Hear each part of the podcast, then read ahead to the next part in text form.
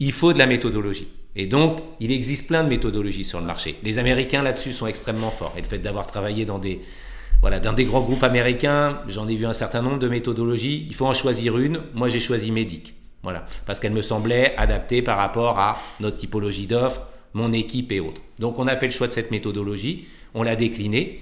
On a formé les gens. On les accompagne. Et puis, on a insufflé cette culture médic à tous les niveaux de l'entreprise, à la fois marketing, sales et customer success.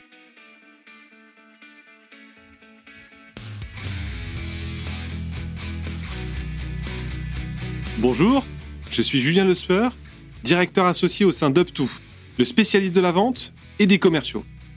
Depuis 15 ans, nous aidons les dirigeants et patrons du commerce à se renforcer commercialement en recrutant de bons commerciaux, en formant leur force de vente aux méthodes qui marchent et en se transformant commercialement avec de nouvelles méthodes de vente et d'acquisition client.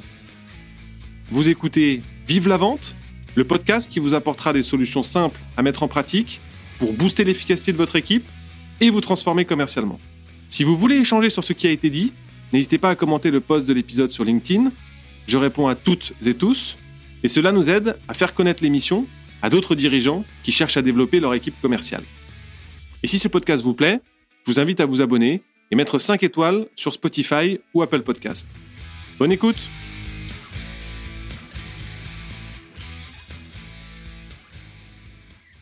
Bonjour Anthony, comment vas-tu? Salut Julien, ça va très bien.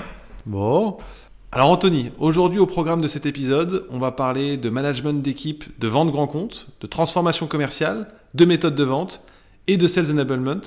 Euh, mais avant ça, est-ce que tu peux nous parler de toi et de ton expérience? Euh, Avec plaisir. Donc moi j'ai 25 euh, ans d'expérience dans, dans, le management d'équipe de vente dans le domaine de la tech. Donc j'ai la particularité d'avoir évolué à la fois dans des startups et des multinationales telles que Microsoft ou, ou ADP, avec bien évidemment des cultures et des approches de la vente qui sont très différentes. Et j'ai toujours cherché moi à combiner en fait le, meilleur de ces deux mondes. Euh, et l'autre spécialité, euh, mon autre spécialité, je dirais, c'est le management d'équipe de vente grand compte, comme tu l'as évoqué en, en, introduction. Et ce qui me caractérise, c'est que j'aime les challenges. Donc euh, dans, le cadre de, ces différentes expériences euh, et depuis tout le temps, j'ai travaillé sur, enfin, j'ai rejoint des sociétés qui avaient des, euh, des, des, sujets de transformation, des sujets de développement extrêmement forts, et c'est ce qui m'anime et c'est ce qui me plaît. Euh, et j'ai plusieurs exemples, typiquement l'exemple d'ADP que j'ai rejoint il y, a, quelques années, qui avait un, un, challenge important de transformation, puisque c'était évidemment, et ça demeure le leader incontesté du monde de la, de la paye et de la RH, mais on était très challengé par, euh, par les compétiteurs. Et j'avais une équipe de vente euh, très senior, euh, avec une, une, longévité dans l'entreprise importante. Euh, et donc, il a, il a fallu transformer cette équipe. Euh, et donc leur demander de, de, procéder un petit peu différemment, de penser out of the box. Donc ça, ça a été un, un vrai challenge, mais ça, ça m'a vraiment, vraiment plu et ça a été une très belle expérience. Et puis c'est le cas aujourd'hui de, de Let's It où on a un enjeu de professionnalisation euh, avec plusieurs étapes. Certaines sont déjà euh, bien évidemment réalisées, euh, toute une phase préalable d'analyse et de compréhension euh, de, du stade d'évolution de l'entreprise quand j'ai rejoint il y a un peu moins d'un an maintenant. Ensuite, la mise en place de quick win et de tests pour voir ce qui pouvait euh, fonctionner. Et puis derrière, un certain nombre de décisions stratégiques et puis la mise en place de l'organisation, on va dire, euh, finale ou intermédiaire. Et puis une dernière étape qui viendra certainement dans quelques semaines, c'est euh, bah, la, formalisation et puis l'industrialisation de tout ça. Donc okay. c'est le type de challenge en fait qui m'intéresse qui véritablement. Eh ben, hyper intéressant. On va rentrer justement tout à l'heure dans le détail de, de, la machine de vente, de la transformation commerciale, euh, de cette conduite du changement aussi que, que tu as mené dans les différentes entreprises. Mais déjà, pour bien poser le cadre, euh, explique-nous en deux mots la proposition de valeur de, de Let's Sign It. Alors, la proposition de, de, de valeur de Let's Sign It est relativement simple. On a, on a une, une, solution SaaS qui permet deux choses. Un, de, de générer de façon automatique des signatures mail pour tous les collaborateurs d'une entreprise qu'il soit Outlook ou Gmail, avec euh, la possibilité euh, de fait d'intégrer dans ces signatures tous les éléments de la, marque, euh, le site web, les réseaux sociaux et autres. Donc on assure, le bénéfice associé à ça, c'est tout ce qui est brand consistency. Le deuxième élément, la deuxième feature, le deuxième élément de la, de la proposition de valeur de Let's Sign It, c'est de pouvoir intégrer à ces signatures mail des bannières pour en fait utiliser et exploiter la signature mail comme un nouveau canal d'acquisition, d'upsell ou de communication interne ou externe. Voilà. Donc c'est une solution qui est, qui est très simple en soi, qui est très simple à mettre en œuvre également, et avec un ROI qui est extrêmement euh, intéressant et important. Ok, et eh ben très clair. Et qui sont vos clients types? Qui vous adressez au quotidien? Euh, Comment se passe un cycle de vente? Alors, on adresse tout type d'entreprise. Le focus et le choix qu'on a fait, c'est de se focuser sur les grands comptes et le mid-market. Mais en soi, on peut adresser tous les acteurs, tous les acteurs du marché. Euh, et quant à ce qui, ton autre question qui était le cycle de vente, on est sur un cycle de vente qui est, qui est assez classique. On dira en fonction de la, la typologie de compte, c'est un cycle de vente qui s'étale entre 2 et 12 mois. Et il n'y a pas, y a pas de, de... c'est une vente multi-interlocuteur. Ça, c'est quelque chose qui, qui est important à prendre en considération puisqu'on a plusieurs types de personas. On va à la fois adresser des directions communication, des directions marketing et bien évidemment des directions euh, informatiques puisqu'il y a un sujet de, de, sécurité, de, de, l'infrastructure puisqu'on est une solution SaaS. Donc ça, c'est un point aussi important. Euh, et après, le cycle de vente, il est assez classique. On va avoir bien évidemment une phase de découverte. Ensuite, on va avoir la, démo du produit, euh, toute la discussion sur euh, euh, la value proposition et le ROI, les discussions techniques qui sont quand même importantes, même si le projet est relativement simple. Et puis après, on va avoir des discussions légales, RGPD, et hmm. puis évidemment un petit peu de négociation financière assez classique dans un process de, de vente. Ok. Tout ça, ça se fait en combien de rendez-vous? En fait, on va dire ça va dépendre du, du, euh, de la taille de l'entreprise. Euh, si on est sur du, de la PME, euh, ça peut se faire en 2, 3, 4 rendez-vous sur, sur 2 à 3 mois. Si on est sur des grands comptes, on a des enjeux différents. Comme je le disais tout à l'heure, on, est sur on adresse des personas différents.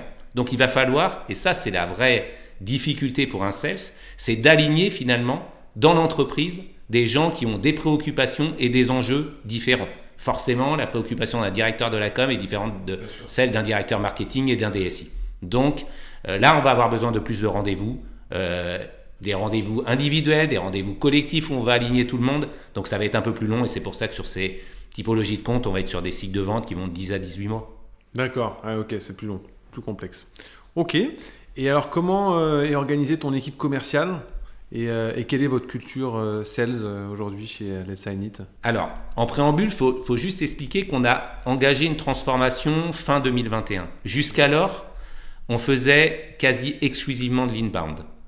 Donc, de l'appel entrant et une, partie, une petite partie de business indirect. Depuis début 2022, on a lancé l'outbound, donc la chasse, la prospection.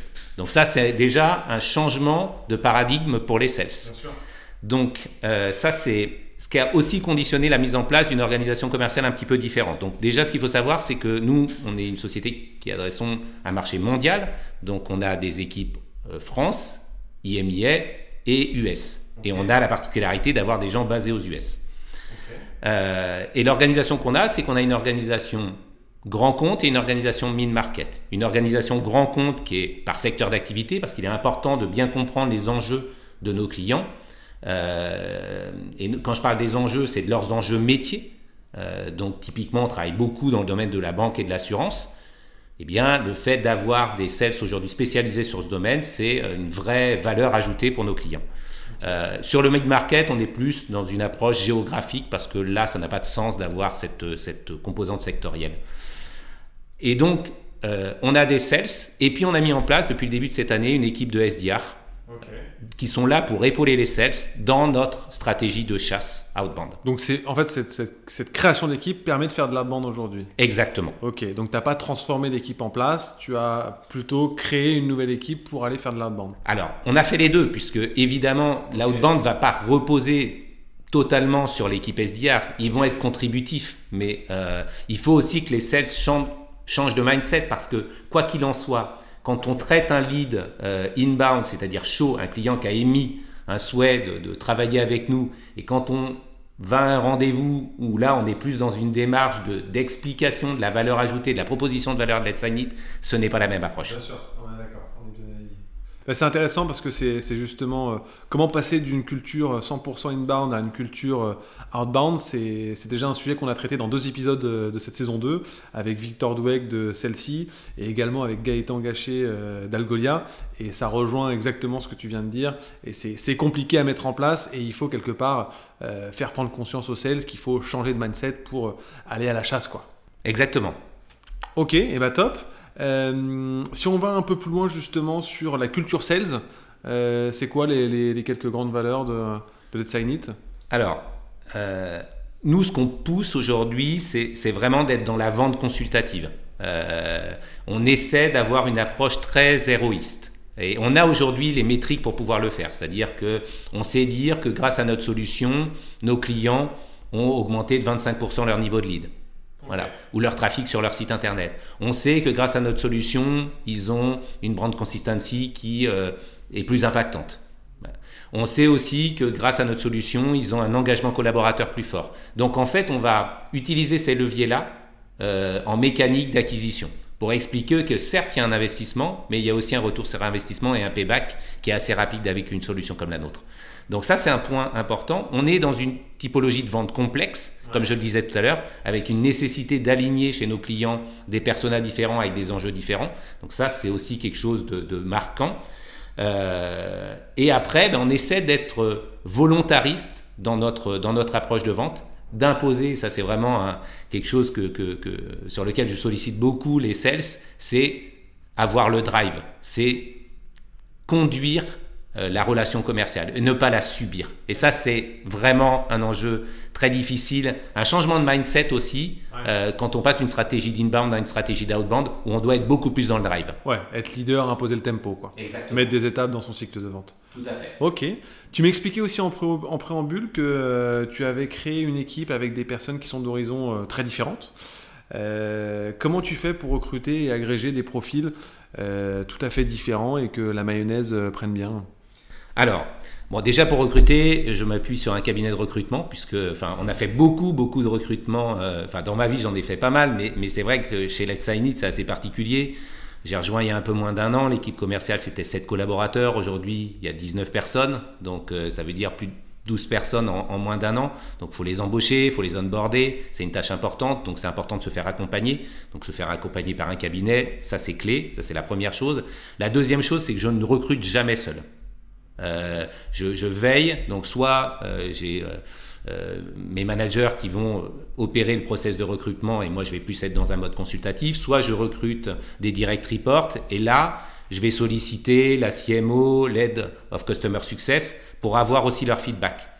Euh, et ça, c'est extrêmement important pour moi, déjà parce que ça fait plus longtemps qu'ils sont dans l'entreprise, donc ils ont aussi des réflexes en termes de culture qui sont extrêmement importants. Et puis, c'est toujours important d'avoir des visions de profils très différents. Moi, je vais avoir la vision très sales, mais eux vont avoir des visions un peu complémentaires. Et euh, même si à la fin, bah, il faut bien que quelqu'un décide, et ce sera toujours, ce sera toujours moi qui le ferai, puisque c'est moi qui en assumerai aussi, je dirais quelque part, euh, les, les, conséquences derrière, et ça c'est super important.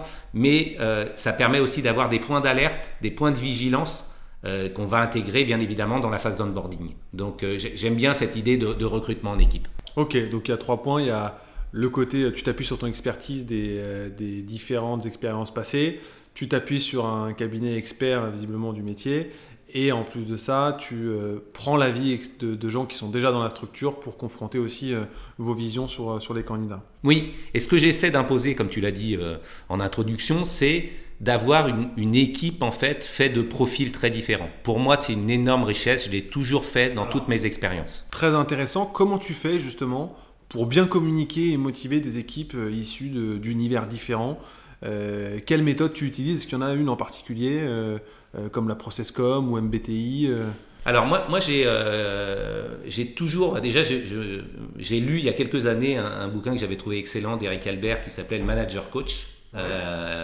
et donc ça a toujours été un peu mon, mon, mon modèle, mon, mon inspiration, c'est comment coupler ces, deux composantes, le, management et le coaching.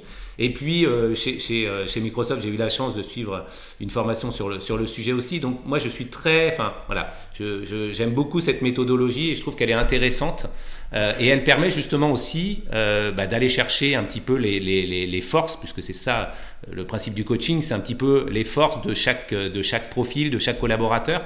Euh, et de les faire aussi échanger, partager, collaborer, voilà, de, les faire témoigner. On est beaucoup dans la célébration euh, et donc de partager les succès. Donc on va voir que ben, on va avoir des profils plutôt jeunes qui eux vont avoir des approches euh, qui vont être, qui vont plus oser, oser étant une des valeurs de Let's Sign It. Et donc ben, finalement en osant, ils vont réussir à faire des choses que les gens un peu plus seniors ne feront pas. Et ça, ça va être inspirant pour le senior. Et à côté de ça, le senior par son expérience, par son vécu, euh, lui va amener, je dirais, va rassurer, va euh, accompagner, va conforter le jeune. Donc ça, c'est voilà. Après, il y a aussi une mixité. La mixité est extrêmement importante d'avoir une population à la fois euh, masculine et féminine parce qu'il y a des approches de vente qui sont fondamentalement différentes. Mmh. Et ça, c'est une vraie richesse aussi de s'inspirer, encore une fois, de, de, de la force de, de, chacun, des pratiques de chacun. Tout ça, donc la, la, la mixité pour moi est extrêmement importante dans une équipe. Ok, bon bah hyper. Plus difficile à manager. Ouais mais beaucoup plus efficace. Ça demande d'être un bon caméléon euh, en management, et, mais c'est effectivement très enrichissant derrière. Ok, et bah, très inspirant.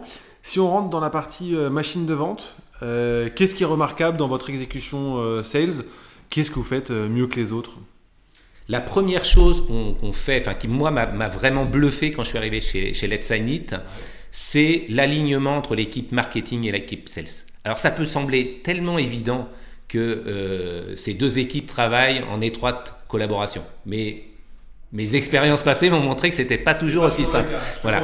Et là, il y a une, synergie assez incroyable euh, que j'ai vu dès le début, que j'ai senti dès le début, qui a été aussi un facteur euh, de, dans, mon choix de rejoindre Let's Sign It. Ça, c'est extrêmement, extrêmement marquant. C'est cette synergie. Ça, c'est la première chose. le deuxième, c'est on est dans vraiment, on a hmm, les principes même d'une startup, c'est, on dit toujours, c'est l'agilité. Donc c'est un peu, ça peut être quelque chose de, très bateau, mais je pense que nous, on l'a poussé vraiment à son, à son extrême. On est dans un modèle d'expérimentation et d'agilité. C'est-à-dire qu'on tente des choses. Euh, et ça, euh, d'un point de vue marketing sales, ça fonctionne très très bien. Euh, très souvent avec la CMO, on se voit, elle me dit, tiens, j'ai vu telle initiative, on pourrait faire ci, on pourrait le faire de cette façon-là, et hop, on se dit, bah, testons, on voit, on regarde, on fait une analyse dans 2-3 mois, ça marche, on continue, ça ne marche pas, on arrête. Et ça, euh, ça marche dans les deux sens, c'est-à-dire que ils vont proposer des choses, nous en tant que sales, on va proposer des choses au marketing et, euh, et on essaye. Et ça, c'est vrai à tous les niveaux de l'entreprise et je pense que c'est vraiment très différenciant. Et le dernier point, alors c'est euh, c'est assez clé, mais c'est on utilise notre solution. Et notre solution est vraiment aussi différenciante dans le process de vente. Je vous ai dit en introduction que on permettait d'intégrer des bannières aux signatures mail. Eh bien, dans notre process de vente, en fait, on va avoir des bannières qui vont être différentes en fonction de notre cycle de vente. C'est-à-dire que dans les phases de démarrage, on peut envoyer une bannière avec un e-book pour expliquer euh, quel est l'enjeu de la signature mail. Quand on va avancer dans le process de vente, on va avoir un referral client. On va avoir un use case avec du ROI. Voilà. Et donc, en fait, on va utiliser notre solution aussi comme un moyen de faciliter notre, notre process de vente. Ok, et eh ben, très intéressant. Alors, tu parlais tout à l'heure de synergie. Comment t'expliques justement cette synergie entre euh, votre market et, euh, et votre, euh, votre équipe sales? Euh, parce que c'est vrai qu'il y a souvent, c'est un, point qu'on a traité dans le dernier épisode avec Sonny Paris de nos CRM, mais c'est vrai qu'il y a toujours, très souvent en tout cas, des tensions entre le market et le sales, notamment parce qu'il y a un décalage entre comment a été pensé un outil ou un process versus comment il est mis en application euh, et, comment il est appliqué, parce que souvent les sales en ont un usage différent de comment ça a été pensé. Comment euh, vous faites justement pour créer cette synergie-là? Est-ce qu'il y a des ponts aussi? Est-ce que tu as des gens qui passent du market au commerce et réciproquement? Alors, c'est peu passé, ça s'est peu passé, c'est pas le cas encore. Alors, ça viendra peut-être avec le temps parce qu'on va grandir. Mais les, les gens qui, euh, je pense que, alors déjà, moi j'ai une conviction, c'est qu'on doit aussi être dans la, dans, dans, dans, la reconnaissance et dans la collaboration et dans le partage. Donc nous, on les associe beaucoup à nos, célébrations, parce qu'ils sont forcément contributeurs à un moment ou à un autre dans, la, dans le process de, de, vente. ça, c'est une première chose. La deuxième chose, c'est qu'ils ont vraiment ce, ce, mindset au niveau de l'équipe marketing vente. ils sont incentivés là-dessus, ils sont intéressés, je dirais, à, ce qui va être euh, réalisé, donc sur la création de pipeline. Et nous, la base de tout, c'est la création de pipeline. Donc, tous ces paramètres font qu'on est aligné, on a des objectifs euh, partagés, communs. Euh, donc, objectifs partagés, communication, reconnaissance, et je pense que ce sont les deux ingrédients qui font qu'aujourd'hui ça marche bien. Après, c'est toujours quelque chose de fragile, donc il faut être vigilant parce qu'il y a toujours des tensions. À un moment, le sales va penser que le marketing ne fait pas assez, le marketing va penser qu'on n'exploite pas suffisamment bien les leads. Donc, y a, et là, je pense que ça tient aussi à la personnalité des deux managers. Euh, du CMO et de moi-même, de, de, de, faire en sorte que nos équipes soient alignées et qu'on passe les bons messages et qu'on affiche nous-mêmes cette, euh, cette, une certaine connivence qui fait qu'il n'y a, pas de discussion, il ne peut pas y avoir de, de, bruit sur la ligne. Je, suis bien aligné avec euh, tout ce que tu viens de dire. En, en termes de formation, tu fais partie de ces ayatollahs de la vente. et tu formes tes sales aux méthodes qui marchent, comme le manager coach, on en a parlé, ou le spin selling. Parle-nous un peu de ce que tu mets en place euh, dans tes équipes, euh, justement en termes de, formation, euh, de sales enablement. Alors, moi, j'ai une, triple approche d'un point de vue, d'un point de vue formation. Il y a des formations très globales qui vont concerner toute l'équipe de vente. Il y a des formations, on va dire, plus spécifiques par profil, sales grand compte, SDR. Et puis ensuite, il y a les formations individuelles. One-to-one. Exactement. La formation et du coaching, je dirais. Donc c'est et il y a deux domaines extrêmement importants pour moi. La vente, bien évidemment, parce qu'il est toujours important de revenir sur les fondamentaux. Et même quand on a des gens expérimentés, on voit que un, rappel régulier des, grands fondamentaux de la vente ne fait pas de mal. Euh, la deuxième chose, c'est évidemment la solution et euh, la value proposition qu'on a il faut aussi qu'on accompagne nos sales sur ces sujets-là. Euh, parce que même si elle est simple, il y a quand même un certain nombre d'éléments. Il faut les armer avec euh, tout ce qui est message house, tout ce qui est discours sur euh, notre différenciation par rapport à la, compétition. Et quand je parle de compétition, moi j'ai toujours pour principe de dire que nos compétiteurs ne sont pas forcément les gens qui proposent les mêmes solutions que nous. Nos compétiteurs sont tous les gens qui vont adresser nos personas. Parce qu'à un moment ou à un autre, il y a un arbitrage à faire budgétaire et le directeur marketing, il ne pourra pas investir sur 50 solutions. Et donc, c'est pas, il choisira la solution de signature mail plutôt qu'un investissement sur une autre opération marketing. Donc, il faut aussi qu'on sache se différencier, avoir ce discours de ROI euh, pour être capable de convaincre nos personas. Et donc, euh, cette, bonne connaissance de la solution et, ce, et des rappels réguliers sur euh, tous les éléments différenciants de notre offre sont, absolument clés.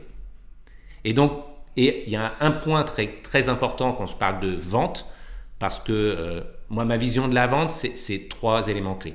C'est de la méthodologie, de la créativité et de l'adaptabilité. Donc, il faut de la méthodologie. Et donc, il existe plein de méthodologies sur le marché. Les Américains là-dessus sont extrêmement forts. Et le fait d'avoir travaillé dans des, voilà, dans des grands groupes américains, j'en ai vu un certain nombre de méthodologies. Il faut en choisir une. Moi, j'ai choisi Medic. Voilà, parce qu'elle me semblait adaptée par rapport à notre typologie d'offres, mon équipe et autres. Donc, on a fait le choix de cette méthodologie. On l'a déclinée. On a formé les gens. On les accompagne. Et puis, on a insufflé cette culture médic à tous les niveaux de l'entreprise, à la fois marketing, sales et customer success. Alors, parle-nous peut-être un peu euh, plus dans le détail du médic. Euh, comment ça se décline justement euh, chez vous? Alors, nous, on considère qu'à partir du moment où on a une opportunité sur un grand compte, on doit déployer la méthodologie médique. Donc la, méthodologie médique, elle est assez simple, hein, en quelques mots, qu'on va, on va partir des souffrances de nos clients, mais des vraies souffrances exprimées par le client, pas des souffrances qu'on ressent. Très souvent, le sales va avoir tendance à dire, moi je sais que le client, il a cette problématique, mais il te l'a partagé. Non, donc il l'a pas. Donc c'est vraiment de creuser la souffrance, voilà, d'être capable de mettre en face de ça des métriques, et c'est là où on va trouver tout le sens de l'approche ROI. Ensuite, euh, on va identifier chez nos clients ce qu'on appelle des champions. Et puis, on va s'intéresser bien évidemment au process de décision et aux critères de décision. Donc, c'est assez simple. Euh, mais cette métrique, elle a, euh, enfin, cette méthodologie, elle a un avantage, c'est que quand on la déploie, on maximise nos chances de gagner un, on drive notre opportunité et on réduit le timing parce qu'on s'oblige à avoir le tempo. C'est peut être dérangeant pour le sales parce que à chaque revue médique, ce qui va nous intéresser, c'est pas ce qui a été fait, hmm. c'est ce qui reste à faire. Hmm. Donc c'est très challengeant. Mais aujourd'hui, les feedbacks que j'ai des sales euh, de cette méthodologie sont très bons. Donc euh, on a fait un choix qui, qui leur semble pertinent. Bon, bah, tant mieux. Euh, et tu vois justement le taux de closing évoluer depuis que tu l'appliques Oui, le taux de closing et surtout on voit qu'on arrive à réduire le temps de signature. Et ça c'est un enjeu extrêmement fort pour nous. Top. C'est quoi la différence selon toi entre un bon sales et un top gun? Alors c'est ce que je te disais tout à l'heure. Je pense que quelqu'un, euh, un sales, quel qu'il soit, va être capable de euh, s'approprier une méthodologie et de la décliner. Mhm. Donc la différenciation, elle ne va pas s'opérer là. C'est une base nécessaire, mais pas suffisante. La, vraie, la différence entre le bon sales et vraiment le, le top gun, ça va être sa capacité à être créatif et sa capacité à s'adapter. Parce que euh, moi, moi, ce que je, je, vois dans une, dans une vente, c'est que euh, la créativité, c'est notre capacité à nous différencier par rapport à nos compétiteurs. Et quand je parle de compétiteurs, c'est au sens très large du terme que j'évoquais tout à l'heure. Mais l'adaptabilité, c'est pour moi la qualité clé d'un sales. Parce qu'une affaire, un meeting se passe très rarement comme on l'avait prévu. Donc la base de tout, c'est si j'ai la méthodologie, elle s'accompagne d'une chose, c'est la préparation. Ça, c'est un défaut qu'on voit de temps en temps chez les sales, c'est leur manque de préparation. J'insiste toujours sur la préparation. Pourquoi? Parce que quand on arrive à préparer un entretien, on est justement ouvert pour pouvoir rebondir, être créatif et être adaptable. Donc, il faut cette phase de préparation, mais derrière, le bon sales, ça va être celui qui va être capable de réagir en temps réel à l'évolution du contexte chez le client. Et ça, c'est extrêmement clé. Non, non, mais c'est clair. Et puis, c'est la préparation et l'entraînement. ça. Exactement. La préparation et la répétition, donc l'entraînement. En fait, il y a une analogie qui est simple aussi avec le sportif de haut niveau, mais c'est tout à fait ça. On est, on est bien aligné. en termes de, de sales operation, euh, quelles sont les bonnes pratiques que vous avez mis en place chez euh, Let's Sign It Alors, euh, la partie Sales Operation est relativement nouvelle chez nous. C'est-à-dire que moi, j'ai l'habitude d'opérer avec des, Sales Operations. Forcément, là aussi, ça, c'est issu de mon expérience dans des, dans des multinationales. C'est une fonction qui n'existait pas, même si euh, Let's Sign It a, une vraie, avait une vraie maturité sur beaucoup de sujets. Sales Operation, c'était quelque chose, voilà, c'est quelque chose de, relativement nouveau chez nous. Euh, alors, nouveau, on n'a pas encore, on est en train de recruter un Sales Operation Manager là actuellement. Oh. Euh, et on a déjà une vision et on opère déjà un certain nombre de choses hein, d'un point de vue euh, sales, operation.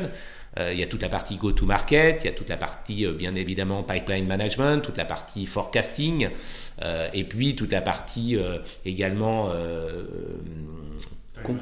exactement territory management, compensation aussi, et, et sales enablement, sales assessment.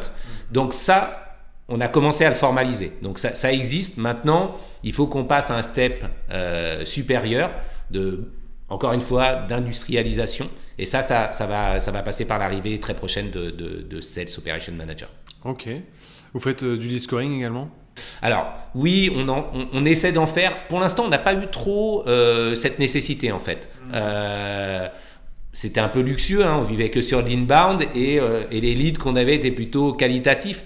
Maintenant, on va devoir le faire en effet parce que avec la mise en place des, euh, des équipes SDR, on cherche aussi à générer du lead froid, du lead tiède. Donc là-dessus, la notion de, de, scoring de lead va, va, va devenir importante. Mais jusqu'alors, c'est euh, et c'est un des sujets qu'on travaille actuellement avec les équipes marketing. Ok, intéressant, hyper intéressant. On va maintenant parler euh, de transformation commerciale. Notamment des changements que tu as pu opérer dans ton ancienne équipe sales chez ADP. Euh, de la professionnalisation euh, de l'approche sales euh, chez Let's Sign It. Mais avant ça, est-ce que tu peux nous dire, selon toi, ce qu'est une bonne machine de vente, une machine de vente optimale, et quels sont les chiffres qui te font dire qu'en face de toi, tu as une super machine de vente?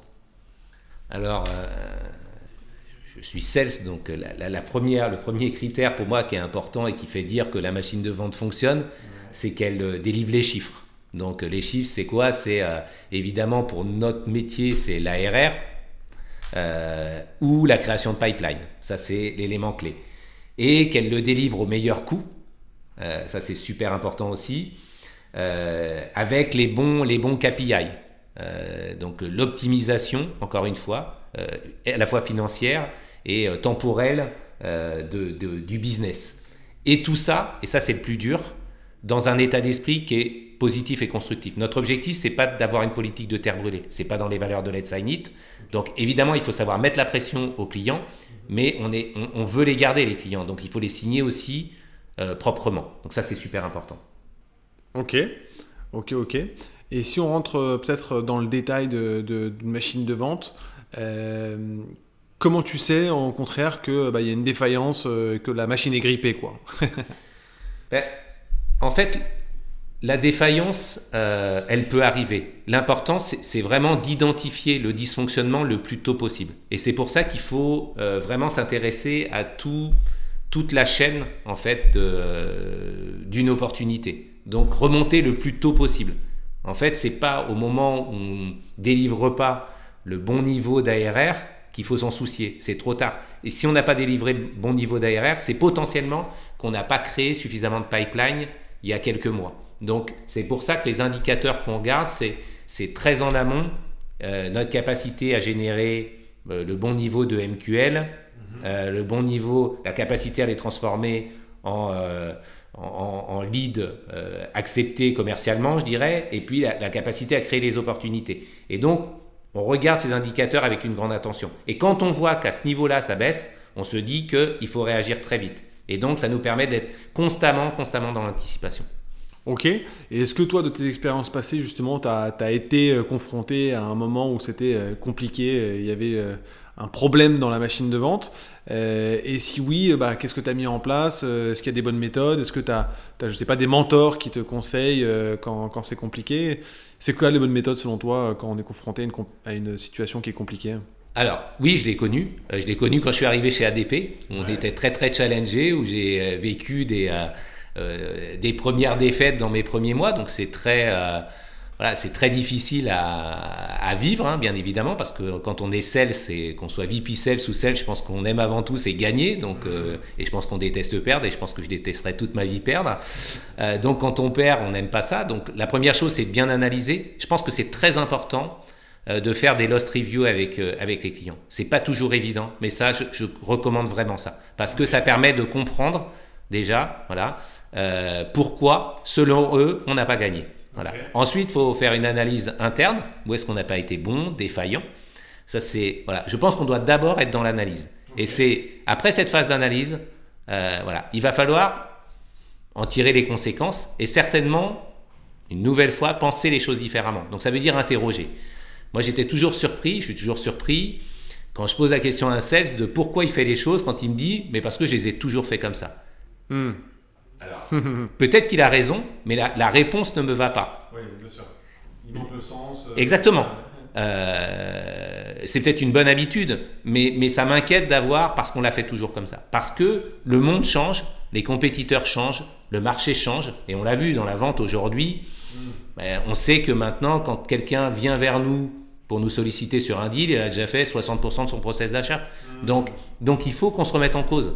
Et donc, il faut qu'on arrive à penser différemment. Et donc, c'est ben, revoir, les, revoir les bases de la vente, euh, encore une fois. Et là, hop, si on a la méthodologie, on regarde où est-ce qu'on a été défaillant, qu'est-ce qu'on n'a pas bien qualifié et les raisons pour lesquelles on a perdu. Donc la méthodologie, elle permet toujours de se rattacher, après avoir fait ce travail d'analyse, de, en se disant on a été défaillant là, on va corriger ça.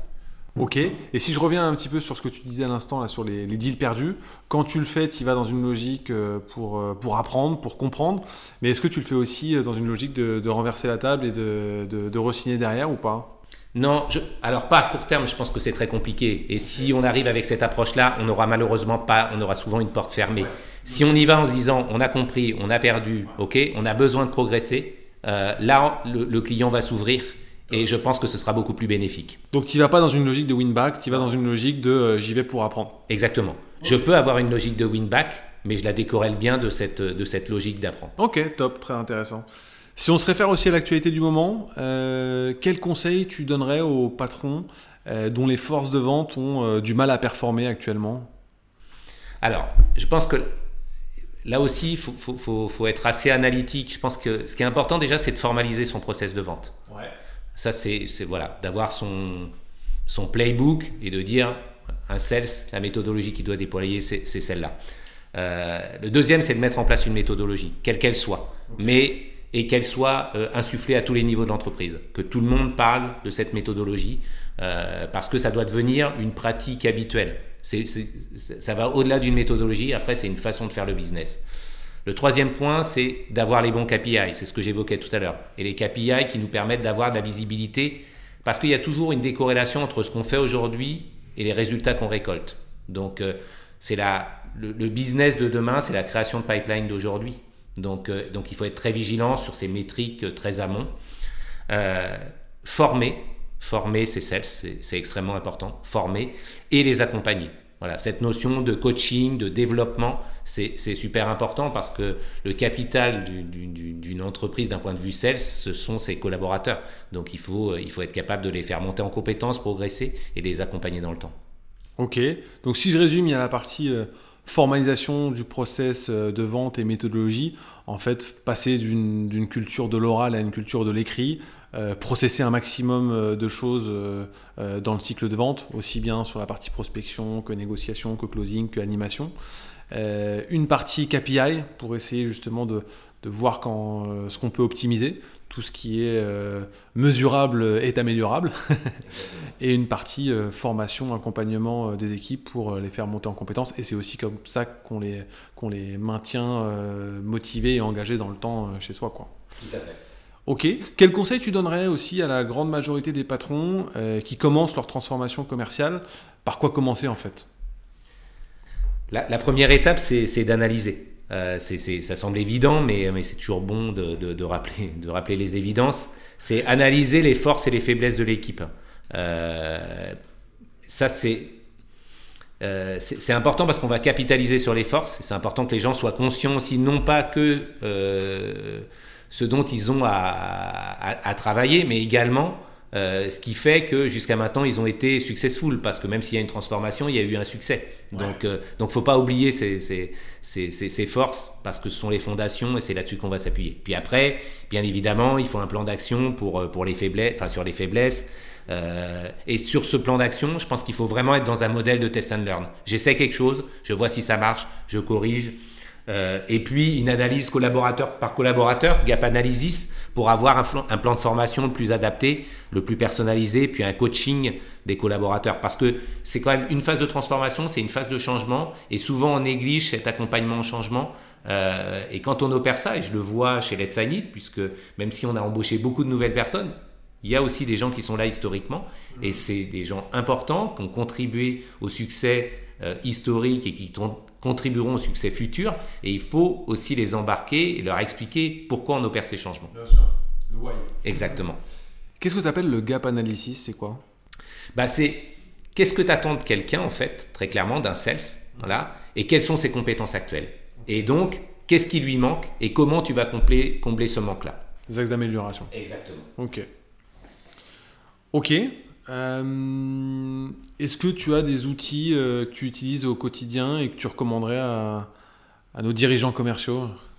Alors, euh, on, a, on a la chance chez Let's Sign d'être pour une startup extrêmement bien équipée. Et ça, on a toujours fait des choix d'investissement. Je pense que c'est extrêmement important parce que quand on veut exécuter le business, quand on veut industrialiser les choses, l'outil, c'est quand même quelque chose d'important et d'assez fondamental. Et euh, donc, on a évidemment un CRM, on utilise aussi un outil marketing, en l'occurrence c'est Marketo. Euh, donc, on, a un niveau d'équipement, on a, on, a, on a tout ce qu'il faut, on en a déployé un certain nombre de nouveaux aussi ces derniers, ces derniers mois. Et je remercie l'équipe marketing parce qu'à chaque fois, ils ont joué le jeu, nous, nous aider sur, sur le déploiement de ces offres-là. Là, on est en train de déployer un dont la promesse semble extrêmement pertinente, s'appelle Human Linker. Donc, c'est euh, une start-up française qui a développé cet outil. Et la promesse, c'est de nous aider euh, à prioriser notre approche sur les grands comptes. Aujourd'hui, la vraie difficulté quand on approche un grand compte, c'est ça prend du temps, mmh. ça consomme beaucoup d'énergie. C'est comment je suis certain ou comment je maximise les chances que je vais targeter le bon compte. Mmh. La promesse de Human Linker, c'est finalement en agrégeant un certain nombre de data, de nous aider en rentrant notre ICP, de nous dire les comptes sur lesquels vous devez mettre votre énergie aujourd'hui, ce sont plutôt ceux-là. Les personas que vous devez adresser sur les comptes, ce sont ceux-là. Et les messages que vous devez leur passer, ce sont ceux-là. Ça, c'est la promesse de l'outil. Donc, on est en train de le déployer. Euh, c'est intéressant parce que c'est une start-up française aussi. Donc, euh, voilà, c'est euh, de, de, coupler ça. Et je pense que ça peut, ça peut avoir du sens et ça peut nous aider à avancer plus vite encore sur les grands comptes. Et nous, on est toujours voilà, euh, préoccupés par comment on va plus vite, comment on va au bon endroit, comment on optimise nos coûts, comment on optimise notre énergie. Ok, et eh ben top. Quelques rapides questions de fin avant de, conclure. Euh, quel est le livre qui t'a le plus inspiré dans la vente ou le management? C'est ce que j'ai, c'est celui que j'ai cité en introduction, le manager coach d'Eric Albert. Euh, D'ailleurs, je me dis qu'il faudrait que je le relise. Je l'avais déjà relu il y a, quelques années. Euh, je le conseille vraiment. Euh, excellent bouquin. Euh, donc voilà, c'est celui que je recommande. Ok, et eh ben top. Et le meilleur conseil professionnel qu'on t'ait déjà donné, ce serait quoi? C'est de foncer. Je pense qu'il faut, il faut pas trop se poser de questions. évidemment, il y a des temps d'analyse et c'est important. Et moi, je suis plutôt quelqu'un d'analytique. Mais à un moment ou à un autre, faut aussi fausser, faut saisir les opportunités. Je pense que euh, euh, on dit toujours que euh, la chance, c'est quelqu'un qui, enfin, être chanceux, c'est savoir saisir les opportunités qui se présentent, être en observation et savoir les saisir. Moi, je pense qu'il faut avoir cette dynamique de ne pas toujours se poser les questions, avancer, et puis, et c'est ce qu'on essaie de faire aujourd'hui dans l'approche test and learn, c'est on avance, on voit ce qui se produit, on se pose des questions après, on réagit, mais on n'aura jamais la certitude et on pourra tout analyser, on pourra tout poser. À un moment ou à un autre, on n'aura jamais la certitude de prendre la bonne décision. Donc il vaut mieux avancer, voilà, quitte à faire des erreurs, parce que je pense que les erreurs sont aussi importantes et c'est ce qui nous fait progresser dans la vie. On apprend en marchant et euh, la chance, c'est une compétence en fait. Exactement, c'est exactement ça. Bon, bah, merci beaucoup Anthony pour euh, tes bons conseils, pour le temps que tu nous as accordé et je te dis à très bientôt et vive la vente. Merci Julien. À bientôt, salut. Si vous voulez échanger sur ce qui a été dit ou me recommander un dirigeant inspirant, n'hésitez pas à commenter le post de l'épisode sur LinkedIn ou bien à me contacter directement. Pour faire connaître l'émission à d'autres dirigeants, le chemin le plus court est de vous abonner et mettre 5 étoiles sur Apple Podcast ou Spotify. À très vite